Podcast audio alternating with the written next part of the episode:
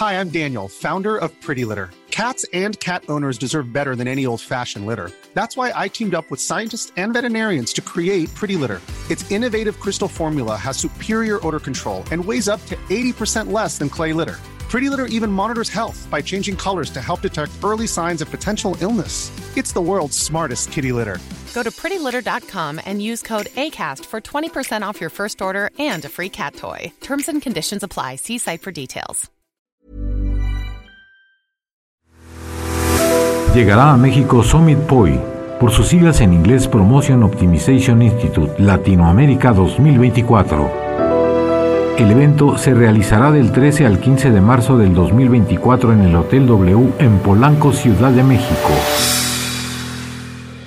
En él se tratarán temas como los desafíos que enfrentan las compañías al iniciar el proceso de transformación digital, el estado de la industria de consumo masivo y retail en la región, el impacto de Analytics y Gen AI en aceleración de resultados y la construcción de una hoja de ruta efectiva, entre otros. Este evento se realiza con la colaboración de la Universidad Iberoamericana y con la participación de Decision Point, empresa que ofrece soluciones de Advanced Analytics a nivel global en los sectores de productos de consumo y retail. Para más información del evento, visita la página de POI, poinstitute.com.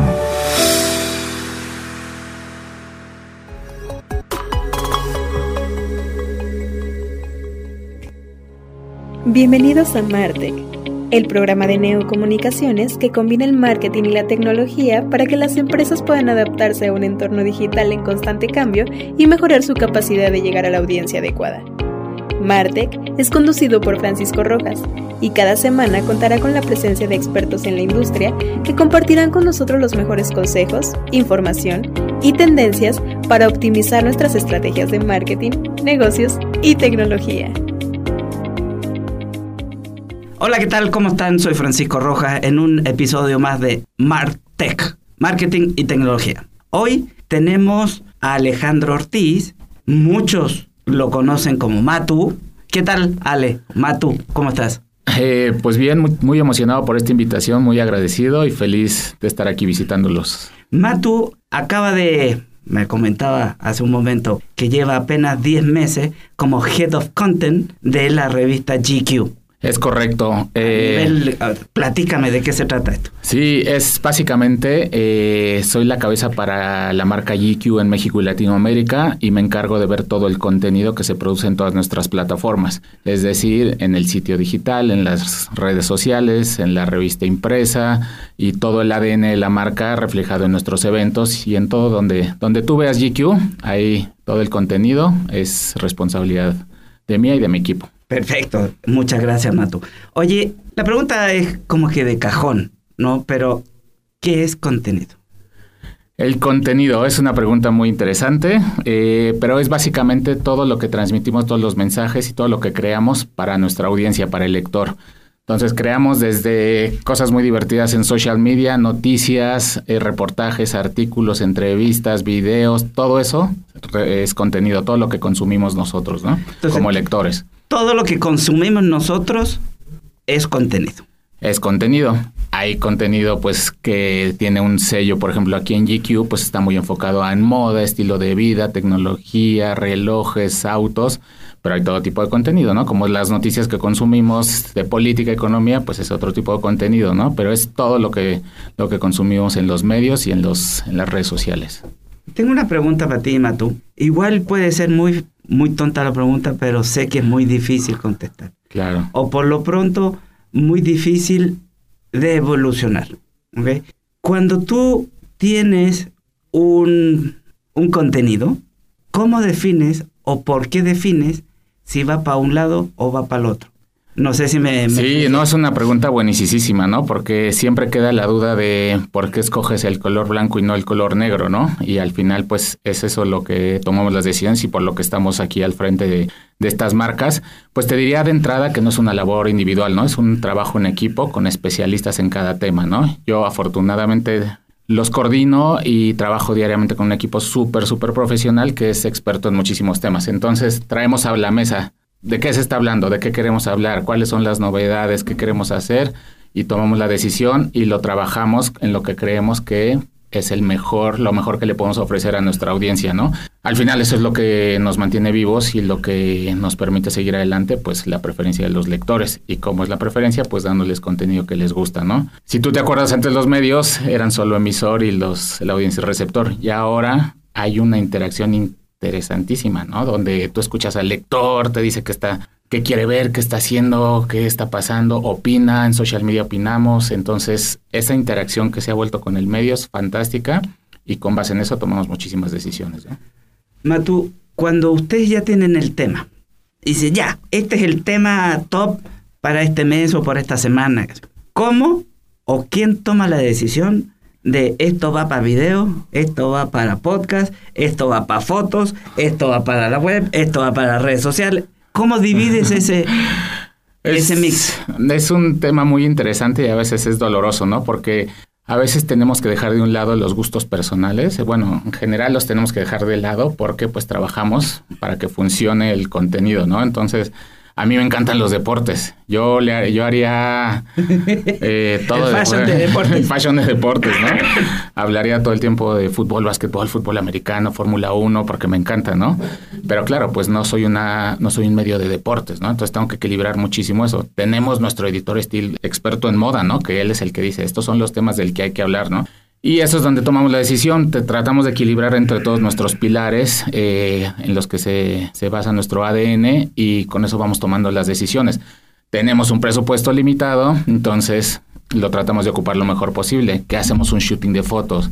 Lo interesante es que podemos hacer un shooting de fotos en Nueva York, en Londres, en París, o podemos hacer un video en Barcelona, en Río de Janeiro. O sea, tenemos toda esta red. Afortunadamente pertenecemos a un grupo con enormes capacidades de producción de contenido que nos permite trabajar en todo el mundo, ¿no? Entonces, vamos tomando las decisiones, no a todos le hacemos un artículo de portada, no a todos le hacemos un shooting de fotos, pero pues vamos viendo lo que se necesita, lo que nos va a dar mejor alcance con nuestra audiencia. Oye, Matu, eh, ¿el mexicano lee? Te diría que lee muchísimo, ha cambiado muchísimo los patrones, lee muchísimo, pero no en los estándares que siempre nos mide eh, el buen lector, ¿no? Que es cuántos libros leíste al año. Porque si tú le preguntas al mexicano, el mexicano está enterado. ¿Cuánto ya, ya tiene el músculo en el dedo, no? El mexicano está enterado de todo y si no está enterado, inventa, pero porque escuchó en algún lado, pero sí estamos enterados de las cosas. Creo que podríamos, no somos un país que, que, que somos el país más lector, evidentemente, pero sí somos un país que eh, leemos, ¿no? Eh, los patrones han cambiado, leemos muchísimo en el celular, a lo mejor no leemos tantos libros como deberíamos. Eh, a mí me impresiona cómo las revistas parecen de repente una cosa de, pues, del siglo pasado, ¿no? Y a mí me impresiona cuántos comentarios de repente recibo de, me encantó este artículo, me gustó esta frase que dijeron, este, esta entrevista. Entonces, como que la revista, por ejemplo, es hecho de un lector de calidad y no de cantidad. Y en el sitio digital, en el sitio web, es donde buscamos el volumen, ¿no? Entonces, son universos diferentes, y que conviven perfecto, ¿no? No, no es normalmente el que nos lee en papel no nos eh, no es tan del sitio y el que es ávido del sitio, pues no ni siquiera toma un, una revista o un libro, ¿no? Si, si podemos determinar o más bien te pediría que me describieras el Bayer persona de GQ. Pues mira, te diría que es alguien que, que tiene muchísimo interés en desarrollar y reflejar su personalidad. Es alguien con muchísimo carácter, individualidad, que busca siempre un sello propio, ¿no? Eso creo que separarse, eh, separarse del lugar común, del punto común, creo que es una característica que distingue muchísimo al lector de GQ y que siempre está buscando las cosas novedosas, ¿no? El restaurante, el reloj, eh, las tendencias de moda, los nuevos artistas, música, todo eso, eh, creo que es alguien que, que, siempre está interesado en conocer más, ¿no? Te diría que es algo así. Eh, afortunadamente, a mí algo que me encanta de GQ es que hay espacio para todos, ¿no? Es una marca muy democrática. Entonces, lo mismo hablamos de... De zapatos, bolsas. De zapatos que te cuestan eh, 300 pesos hasta 300 mil. pesos hasta 5 mil, ¿no? O mucho más, ¿no? Porque pues, eh, pues que además ya difícilmente alguien viste con pura marca de lujo de pieza a cabeza, ¿no? Combinamos, ¿no? De repente una playera por acá, un saco, un saco, pues a lo mejor eh, más caro, a lo mejor unos zapatos increíbles, unos sneakers que tú sabes la cultura como está ahorita, lo que se gasta la gente. Entonces tratamos de ese universo que hay espacio para todos, para todos los lectores. Me suena raro escuchar todavía lectores, Sí. ¿no? Porque está asociado a la, al print, Sí. ¿no? O, al, o a lo físico. Si tú, Matu, tenemos que hacer esta, vamos a decir, la evolución de los medios, ¿cómo crees tú que han evolucionado los medios desde hace, por lo que me dijiste fuera, fuera de micrófono, llevas más de ciertos años? No, no vamos a decir, para no, no quemar a nadie o no quemarnos. Sí. vamos a decir, la transformación digital de los medios. ¿Cómo lo ha visto Matu? Mira, a mí me encanta contar esta, esta historia, ¿no? Porque cuando yo ingresé a los medios, pues no existían los sitios digitales tan poderosos, ¿no? Empezaban... Ah, ya, tan poderoso. Ya, ok, ok. tan poderosos. Sí existían, pero no tan fuertes, ¿no? Eh, sí, me conectaba con modem, el sonidito eh, que todos conocíamos, que varios conocemos, eh, y al final me tocó esta evolución, ¿no? Entonces, a mí me encanta haber conocido estos dos universos porque te permite entender muchísimo cómo funciona la audiencia en cada uno, ¿no? Pero esta transformación, tengo muchos colegas de cuando empezamos que se fueron quedando muchísimo porque no entendieron esta evolución hacia dónde tenía que, ir la audiencia, ¿no? Y aferrados, ¿no? A, un tema impreso y aquí es donde tiene que ser y así son las cosas y este vamos a recuperar este terreno que hemos perdido. Y yo creo que no es una pelea que hay que, que hay que, que hay que echar a andar, ¿no? Para mí son universos complementarios y pues con el avance de la tecnología, quien niegue que la mayor cantidad de ojos están en un teléfono celular, pues está negando la realidad, ¿no? Entonces, esta evolución me tocó lanzar sitios, sitios de varios medios, empezar como un blog, evolucionar a, a canales, evolucionar a que se pudiera meter video dentro de las notas. Entonces, toda esta evolución, generalmente quien trabaja en los medios es gente que le gusta estar en constante aprendizaje, ¿no? Entonces, para mí siempre ha sido motivante de saber hacia dónde van estas tendencias y hacia dónde va el nuevo lector y su interés y sus ojos. Entonces, esta revolución y evolución de los medios, pues la viví y pues me adapté, ¿no? También, pues, eh, todos sabemos que el que no se adapta Muere. este, muere. y a mí me encanta, ¿no? Porque lo digital es inmediato, sabes perfectamente cuántas personas te leyeron en el mes, cuánto tiempo se quedó un lector en tu sitio, este, qué temas son los que más le interesan, qué temas. Entonces, esa respuesta es inmediatez, porque queremos imaginar que en la revista tenemos los números o, o la data eh, perfecta. Pero ahí pues es hay Eh, muchas variables, ¿no? Y es poco comprobable muchas veces los números eh, en una revista, pero en el sitio, ahí sí, los, No hay- los números, la no data, no miente. Oye, Matu, eh, las marcas de lujo adaptaron esta evolución de manera rápida o fue lenta o estamos estancados o cómo, cómo la ves? Hay de todo, ¿no? Pero creo que hay marcas que se tardaron un poquito en adaptarse, en entender este ecosistema, porque todavía digital, incluso nuestro país, te diría, en nuestros países latinos, en México y Latinoamérica, a veces va un poco lenta, ¿no? Estos controles por saber qué marca, no sé si estás tan familiarizado con esta parte de, de la publicidad programática, pues te sale lo que el sitio, o sea, lo que quiere el sitio, lo que buscaste en tu buscador, ¿no? Entonces a lo mejor buscaste por alguna razón cruceros. Y entonces el sitio sabe que tu navegador sabe que estás buscando cruceros y te sale esa publicidad. Y no necesariamente es una campaña que una marca de lujo te está queriendo imponer, ¿no? Entonces es un equilibrio. De repente podías ver un anuncio de un jugo contra un anuncio de un reloj de 100 mil pesos, ¿no? Acabas de tocar un, un tema, le diste al clavo. Nosotros en, no tenemos programática en el sitio Sí. porque queremos mantener la calidad del visitante para con el anunciante, ¿no? ¿A ti te gusta como director de contenido que haya programática en tu sitio? A mí me gusta que hay espacio para todos y lo que me gusta es esta evolución tan targeteada. Ajá. A mucha gente no le gusta y esto me voy a encontrar, eh, me he encontrado siempre opiniones encontradas, ¿no? Pero a mí sí me gusta que tratar de recibir la promoción, publicidad que está hecha para mí, ¿no? Y tú ya la puedes targetear tanto como quieras, por edad, eh, género, colonia, A lo que voy, si yo te visito, visito tu sitio de internet y tengo mis preferencias traqueadas y qué sé yo, el DMP me va a traquear, pero no me va a poner la publicidad que tú va, me la no va a poner, sí. me la va a poner en Sí, sí, sí. En otro lado. Te entiendo. Entonces, de esa manera, siempre va un poco más atrasado. Totalmente. Entonces, estamos hablando de tres, cuatro, cinco días inclusive, Sí. que yo andaba buscando y te siguen apareciendo esa. ¿no? Cuando se eliminen las cookies, Sí, las famosas cookies. ya, ¿cómo le vas a hacer? Pues mira, es algo que... o eso lo ve otro creo- departamento. Es otro departamento, aunque a mí me encanta involucrarme en todo, porque al final, pues tú no puedes separar tu sitio de la publicidad, ¿no? No es como que puedas desactivar los anuncios que ves en un sitio. Yo creo que el, el- el secreto y el éxito de la mayoría de los medios es, es este en equilibrar y pensar en el lector. ¿No te ha pasado que estás en un sitio y te aparecen tantas ventanas de publicidad que, Que lo molesta. cierras? Sí, sí. O sea, lo acabas cerrando, no, O te no te vas- dejan ni leer. Eso es donde yo creo que es donde está mal, más allá de la publicidad. Porque si es una publicidad no invasiva que no te interesa, le das scroll. Si te interesa, le das clic. Pero si es una publicidad que te molesta, te sales de ahí. Entonces, eso es algo que luego no llegamos a entender muchos que trabajamos o muchos que trabajan en medios de comunicación. Que el lector es quien te da toda la fuerza para crear todo lo que estás haciendo a nivel editorial y a nivel comercial. Matu, ¿tú crees todavía en la publicidad?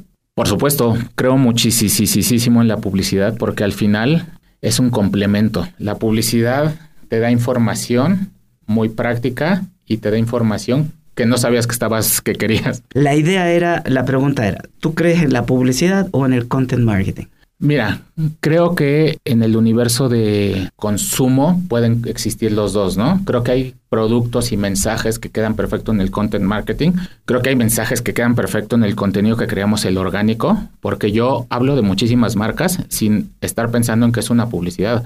Hablo de sus virtudes, ¿no? Hablo de las virtudes de una prenda, de un smartwatch, hablo de las virtudes del producto pero no lo estoy pensando en venta, lo estoy pensando en cómo nos beneficia como consumidores. Tú piensas de- del lector. Del ¿Qué me lector, ¿qué me interesa? a mí saber y que me den esa información? Para no andarlo yo buscando. Exactamente, pero no estoy no estoy diciendo un anuncio. Claro, también hay branded content, también hay content marketing, también hay publicidad derecha sin, Sí, sí, sin al la duro. voz del editor, ¿no? Este, yo creo que el equilibrio es donde funciona porque cuando uno de esos universos pesa más que el otro es donde se empieza a volver incómodo la interacción con, con el usuario y con el consumidor. ¿Tú trabajas mucho con agencias de con agencias que te pasan información o es todo editorialmente hablando contenido de ustedes? Todo nuestro contenido tratamos de que sea original, pero evidentemente nos apoyamos muchísimo de las agencias de PR y de las agencias que redactan los boletines de prensa, nos mandan información. Sería imposible a nosotros estar al tanto de, de todo lo que está sucediendo, ¿no? Cada día, si te enseño mi correo, te espantas, porque con todas las novedades que hay cada día, ¿no? En todos los temas, el nuevo hotel que abrió, el nuevo producto eh, para proteger tu piel, es una cantidad de lanzamientos.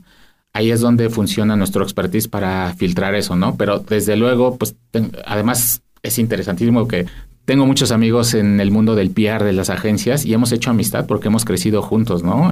Y yo los admiro mucho y siempre son, siempre son aliados, ¿no? Porque siempre nos apoyan en revisar un dato, necesito esta información adicional, apóyame con estas imágenes y siempre es una labor en conjunto para presentar el mejor contenido. Se portan buena onda. Hay de todo, hay Ah, de todo. ok. hay los este buena onda, los que son distraídos, este los que no te escuchan, los que te apoyan en todo. Entonces hay de todo, pero en general eh, hay muy buena relación con todos. Qué bueno. Alejandro, alias Matu, si tú dentro de tu carrera, que has pasado por Expansión, Forbes, otras editoriales y ahora en GQ, que el contenido es el contenido. El público meta es el público meta. Pero ¿con cuál te has sentido más realizado? Vamos Pues- a hablar, no hables de marcas, habla de, de tipo de contenido. El Yo fútbol. a- no, en realidad con el contenido de estilo de vida, he pensado en un público masculino. Te voy a contar un poco esta historia. Eh, mi sueño, yo crecí desde secundaria, compraba muchísimas revistas, ¿no? Este, me acuerdo ir a don- al lugar donde las vendían y quedarme horas y horas hojeando porque pues evidentemente no podía llevar todas a mi casa. Entonces mi sueño Ah, siempre fue razón, trabajar. Yo iba a comprar y están todas ojeadas. Estaban todas este, con dedos y arrugadas y todo. Era yo cuando iba a. Y al final crecí con ese, con esa emoción y yo empecé trabajando en libros, entonces aprendí muchísimo del proceso muy artesanal de mandar a, un- a corrección de texto, mandar a, im- imprenta, eh, que el autor lo revisara, eh, respetar mucho el trabajo del autor de un texto, de los ilustradores. Y es, así, fue como empecé mi carrera, ¿no? Trabajando en libros. Y luego pues, surgió la oportunidad de llegar a revistas. Y en revistas empecé en revistas del corazón. Entonces hablamos de realeza, hablábamos de eh, las casas de los famosos y decía, bueno, no es exactamente lo que el mundo que me imaginé en las revistas, porque yo consumía mucho de música y de deportes, pero era un trabajo que me encantaba, ¿no? El rush del cierre editorial, de la edición, pues me fascinaba. Pero cuando descubrí, que es la pregunta hacia dónde iba tu pregunta, cuando descubrí el mundo del lifestyle masculino, me enamoré, ¿no? Porque es, dije, esto es mi mero mole, hablar de los temas que me gustan y hablarlos desde un punto de vista honesto, que le está llegando el mensaje a alguien, que lo agradece, lo busca y pide más, ¿no? Entonces, para mí eso fue mi descubrimiento, fue hace, hace como unos 13 años que entré en este mundo y fue con una anécdota increíble también. Mi primer artículo de portada fue nada menos que volar a Barcelona a entrevistar a Leo Messi. Órale. Entonces fue. Se te juntaron las dos. Se me juntaron muchas pasiones, ¿no? Ahí de un futbolista que admiraba, viajar, viajar también en nuestra profesión es uno de los, de los eh, grandes atractivos y beneficios. Viajamos muchísimo. Entonces hoy viaje a una celebridad en un deporte que me gusta y hablar de eh, estilo de vida, ¿no? Entonces en ese momento Leo era embajador de una marca relojera y pues era todo preguntarle sobre su estilo de vida, moda, y eso que todavía no era tan fashion como es ahorita. Antes era un niño con un corte de pelo eh, un poco vergonzoso, este, jugaba increíble, pero, pero iba en su construcción hacia lo que es ahora eh, Leo Messi. Y entrevistarlo en ese momento fue algo que me cambió la vida. Dije, de aquí no me voy. Oye, eh, yo supe hace poco que Leo Messi es autista. Sí. O tiene el síndrome de Menier pero ¿sabes de qué? O, o cuando lo entrevistaste, eh, es uno común y corriente. Bueno, ya que, ya que entramos a detalles, eh, yo me esperaba mucho más de la entrevista, ¿no? Para mí conocerlo fue, pero era eh, monosílabos, o sea...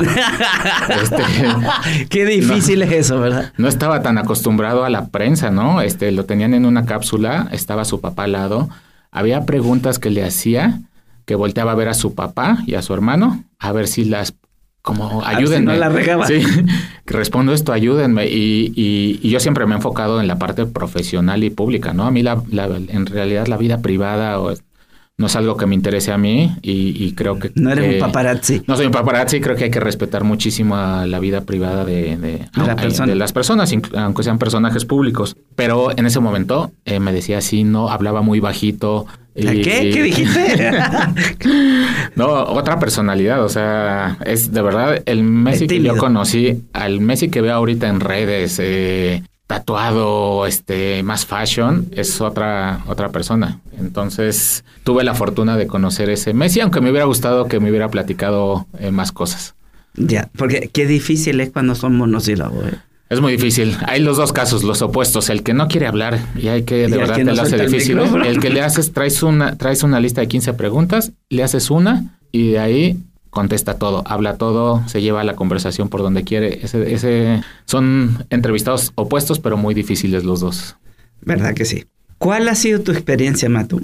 Independientemente de León Messi, porque me queda claro que Messi es una figura, pero ¿cuál ha sido tu tu reportaje más icónico o, el que te más te llame la atención?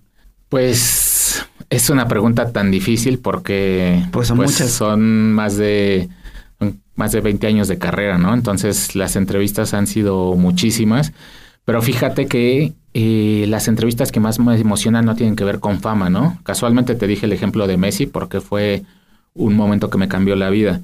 Pero a mí los personajes y entrevistas que más me mueven y me emocionan son los que de verdad están haciendo un cambio y tienen algo que decir, ¿no? Y es impresionante, por ejemplo, a mí me da coraje que hay gente como Lewis Hamilton, que tiene una imagen de pesado, sangrón para mucha gente, ¿no? Es un tipo que lo he entrevistado tres veces, tipo Súper bueno. Se levanta, ve que estés cómodo, te ofrece de tomar, pero no en este sentido de. Oh, ya nos dieron un palo, ¿ah? no, es este sentido de fingiendo, ¿no? De este, de me tengo que cuidar mi imagen, ¿no? De verdad, genuinamente alguien que te hace sentir cómodo. Otro tipazo, Guillermo del Toro, ¿no? Este, un tipo de verdad eh, transparente. Él, con él jamás vas a poder tener un una máscara, ¿no? Porque es... te desarma. Te desarma, es un tipo honesto que te está hablando de frente, mirándote a los ojos. Y esto, dos personas famosas, ¿no? Pero me ha tocado entrevistar muchísimos directores generales. Y el que tiene más experiencia, que tiene de verdad eh, admiración de su equipo, es el más humilde, el, el que tiene los pies sobre la tierra. Me ha tocado los pesados. Y los pesados es el que el equipo no lo quiere, el que te interrumpe, el que te dice que te va a dar media hora y te acaba dando ocho minutos, el que cree que le estás haciendo un favor. Ese, es, es impresionante cómo las personalidades se revelan con, con una entrevista, ¿no? Y a ti, Matu, ¿cuál es el formato que más te gusta? A mí me gusta muchísimo construir historias, combinar esta parte de entrevista con indagar, ¿no? Porque también crecí muchísimo, que seguramente eh, te tocó yendo a bibliotecas, ¿no? Y encontrando las fichas y encontrando los libros y esa investigación, ese proceso, que ahora no lo veo tanto en muchos jóvenes eh, redactores, periodistas que me llegan, este, esta búsqueda de información como que... Eh, que no son periodistas, pues. Pues te diría que tuvieron otra formación. ¿Sí? Te diría que tuvieron otra formación donde todo lo buscan, todo está en internet, ¿no? Pero a lo mejor... Si no está en TikTok no existe. si no está en TikTok no existe, ¿no? Pero pues a mí me tocaba de, pues, eh, si esta persona había crecido en esta colonia, pues ibas a investigar los vecinos qué opinaban, ¿no? ¿Qué hacía para construir historias y poderlas contar desde varios puntos de vista y, con varios ángulos. Y ahora pues es todo, es lo que te dice Google, ¿no? A mí me gustan estas historias donde la construyes de distintas partes y al final presentas una historia increíble, ¿no? Justamente somos editores porque nos toca editar como un como un director de cine que tiene que eliminar escenas de su película, pues acá luego lo que nos cuesta, a mí me cuesta trabajo, es que dejo fuera, ¿no? Me gusta todo. A ver, la pregunta iba un poquito más enfocada. ¿A ti te gusta más el medio escrito? Ya, ¿qué plataforma? sí. Bueno, plataforma. Sí. sí. Pues mira, por mi generación, este, a mí el papel, por ejemplo, yo los libros los leo en papel, ¿no? Todo lo que es noticia rápida, textos cortos, todo eso, me gusta mucho más leerlos en celular, ¿no? Por la inmediatez, este, me paso de un lugar a otro, puedo buscar, este, tengo dudas, busco ahí información. Pero a mí esta parte romántica, me encanta el papel, ¿no? O sea, me encanta que esta permanencia, este disfrute, retomar una lectura. A, veces me pasa que me quedo en un en el celular a media nota y digo, luego la leo. Cuando regreso, ya no sé, ya no sé dónde está, este, ya perdí el link, se refrescó, me lo cambiaron. Eso pues me cuesta mucho trabajo y un algo impreso pues está tiene más permanencia. Entonces, el matu romántico te va a decir eh, el, papel. El pragmático. El más pragmático te va a decir pues eh, digital, ¿no? Porque también ahí pues claro, uno tiene su ego, ¿no? Entonces, ¿cuántas personas me leyeron? A veces digo, esta obra de arte que acabo de crear, ¿por qué nada más la leyeron 300 personas, sí, debería de llegar a 200 mil. 200 mil, ¿no? Entonces, este, las dos plataformas tienen su encanto, mi parte romántica se queda con el papel. Bien, Matus, Matu, Matu. Sí, hay mucha gente que me dice Matus, eh, la abuelita de mi esposa me dice Matius, así le digo, ah, hazme el favor, este, ¿dónde? Matius. Muy divertido. Cuéntame, ¿todavía siguen allá en Prado Norte? Eh, estamos en Palmas, eh, en Palmas y... Entonces me quedé hace el este, siglo pasado, caray. No, sabes, eh, está padrísimo porque mira, Condenast, que es la empresa a la que pertenece GQ, que también hace Vogue, Architectural Digest, Glamour, Wire en México, más otras New Yorker en Estados Unidos, tuvo un cambio en estrategia global donde los títulos antes se operaban más como licencia, ¿no? Cada país que tenía, hacía lo que quería. Entonces, pues sí era un mismo título, pero pues no se sentía unificado, ¿no? Y esta estrategia global cambió tras la pandemia de vamos a hacer marcas globales. Hay marcas que tú sabes dónde esté, en China, de ropa, lo que quieras. En el lugar donde esté. Es lo mismo. Es la marca. Tú sabes esa garantía de marca, ¿no? Y es lo que buscó el grupo y la verdad vamos en un camino increíble de integración global, ¿no? Yo le reporto al editor de GQ Estados Unidos, es él, él es mi jefe. Y todo el tiempo estoy viendo contenidos que vayan en el ADN, que funcionen y nos encanta porque hay contenido que producimos en México y Latinoamérica que lo replican en Italia, lo replican en Taiwán, lo replican. Entonces es una maravilla porque tenemos una red tan fuerte y un ADN que se respeta en todo el mundo, ¿no? Esto no significa que en Italia estás leyendo eh, ¿cómo se llama? Modismos mexicanos. No, no estás leyendo modismos mexicanos, pero en Italia a lo mejor están leyendo de peso pluma. Y entonces yo estoy, yo estoy aquí hablando de un futbolista que ellos tuvieron en exclusiva, ¿no? Acabamos de sacar una portada con Mbappé, el, sí, el, el, negrito, pues, el, futbolista francés. Esa la produjo eh, Francia, ¿no? GQ Francia, pero nosotros lo ocupamos porque para nuestro mercado es muy relevante en términos de audiencia futbolística, ¿no? Eso con deportes, música, pero con todo.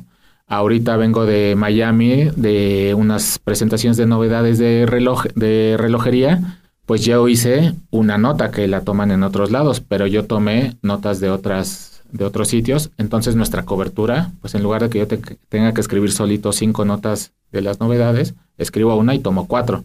Y las publicamos y está, estamos actualizados en todo.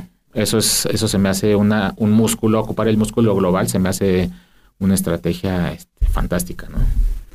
Oye, para cerrar, porque ya se nos acaba el tiempo. Qué rápido, no, no me dijeron que era tan rápido, ¿eh?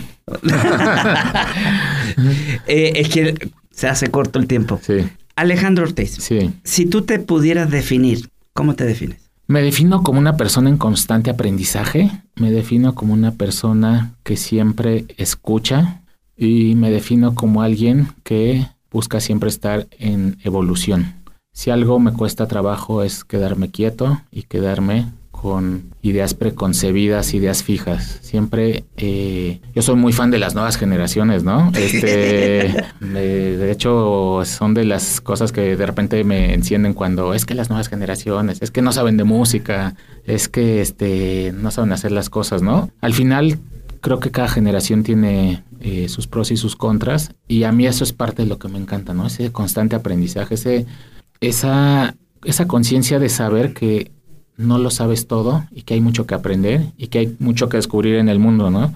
Entonces, este, este viaje que he tenido por los medios, pues ha sido en, complicidad con los lectores y con la gente con la que he trabajado, ¿no? Para, para encontrar nuestro lugar en el mundo, que nos gusta, disfrutarlo. Y así te diría que, que, es, que es como yo me veo. Tú mm, comentaste hace rato de que más o menos como a los 16 años tú ya encontraste tu vocación. Sí, sí, te diría que no estaba consciente que era mi vocación, pero cuando haces un repaso del tiempo te das cuenta que desde ahí, ahí traías ese...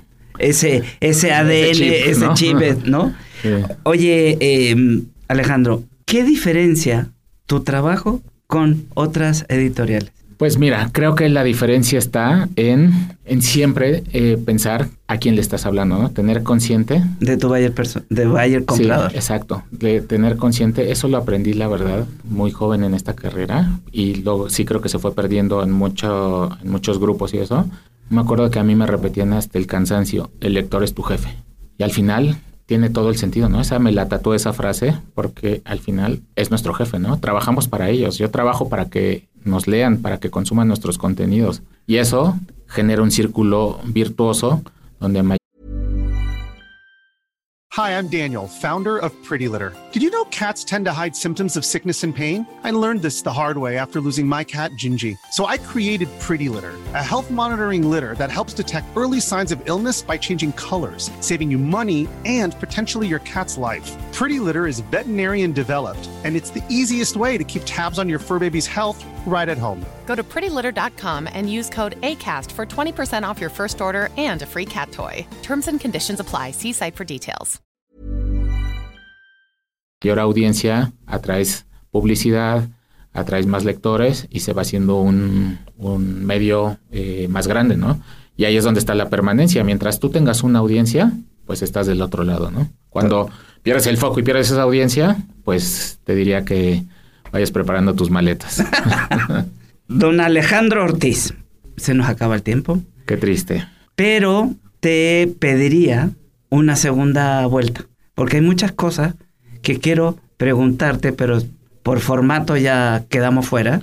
Por favor, entonces, que esta no sea ni la primera ni la última. Me encantará. Hay muchas historias que contar, mucho que hablar sobre los medios de comunicación, anécdotas, historias, futuro. Hay mucho que contar. Este, cuando quieras, cuenta conmigo. Don Alex o Matu, ¿dónde te encontramos? Pues básicamente a mí siempre me ha gustado que las marcas en las que trabajo son las que brillan. Entonces me encuentran siempre en todo lo que es GQ, en la parte impresa, el sitio, las redes GQ .com.mx. Eh, soy más discreto en la parte personal, pero bueno, tengo mi cuenta de Instagram, que es yo soy Matu, ahí me pueden seguir. Este, a toquearlo. A toquearlo. Eh, pero mira, al final, no yo algo que le repito siempre a mis equipos es, no hay ninguna persona por encima de nuestra marca. Entonces, siempre todo tratamos de eh, ponderar y que la que brille sea nuestro, nuestro medio. Nuestro estándar. Pues muchísimas gracias, Matu, por estar con nosotros. Esto... Un gusto y nos vemos hasta la próxima. Acuérdense que todas las semanas tenemos un programa de Mark Tech, Marketing y Tecnología. Hasta pronto.